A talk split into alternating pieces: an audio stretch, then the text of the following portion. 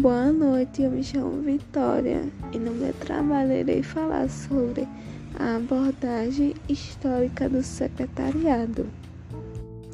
Bom, o primeiro indício da profissão ocorreu no Egito, com os escribas, que foram considerados primeiros secretários de história. Eles tinham um grande conhecimento da escrita que era um privilégio de poucos da época, por isso tinha um grande status social. Sua função era registrar os principais fatos da sociedade e também da vida do faraó. Tinha como função assessorar o seu superior e também de contador, secretária e copista. Na Idade Média, essa função passou a ser exercida pelos monges, que eram uma espécie de guardiões da cultura. Em seus mosteiros, abrigavam um grande acervo de livros que tratavam sobre diversos assuntos, muitos deles religiosos, e por isso tinham acesso restrito, pois muitos deles eram considerados inapropriados. Eles trabalhavam na tradução e reprodução dos livros para que não caíssem em esquecimento. Com o passar do tempo, após as guerras mundiais, a profissão passou a ser exclusivamente exercida por mulheres, pois durante a guerra os homens foram convocados a trabalhar na guerra e com isso houve uma grande escassez de mão de obra masculina. No Brasil, a profissão começou a ganhar força a partir dos anos 50, com a chegada das empresas multinacionais.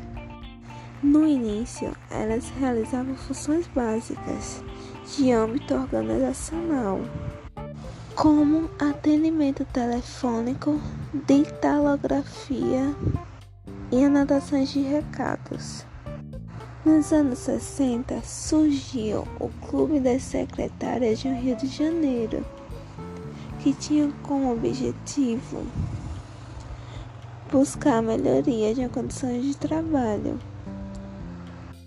e no ano seguinte transformou-se em uma associação.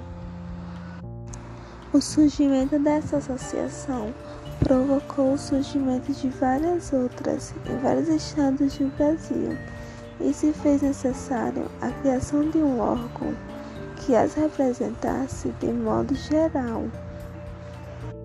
Na década de 70, houve dois grandes marcos para a profissão que foi a criação das leis que instituía o dia 30 de novembro como Dia da Secretária e também a lei que reconhecia o secretariado como um curso de formação superior.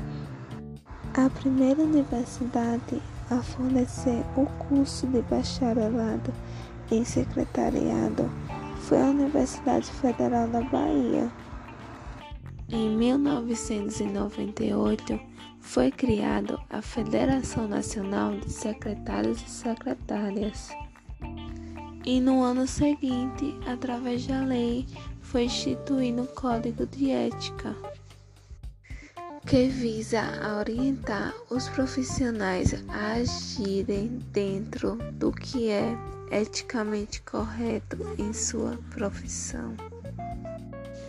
E a partir daí começam a assumir papéis multifuncionais dentro da empresa e são responsáveis pelo bom funcionamento da empresa, além de participar de importantes decisões.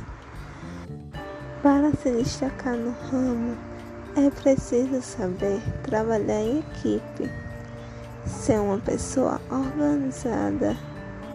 Também é preciso ter liderança uma boa comunicação e também conhecimento em outros idiomas.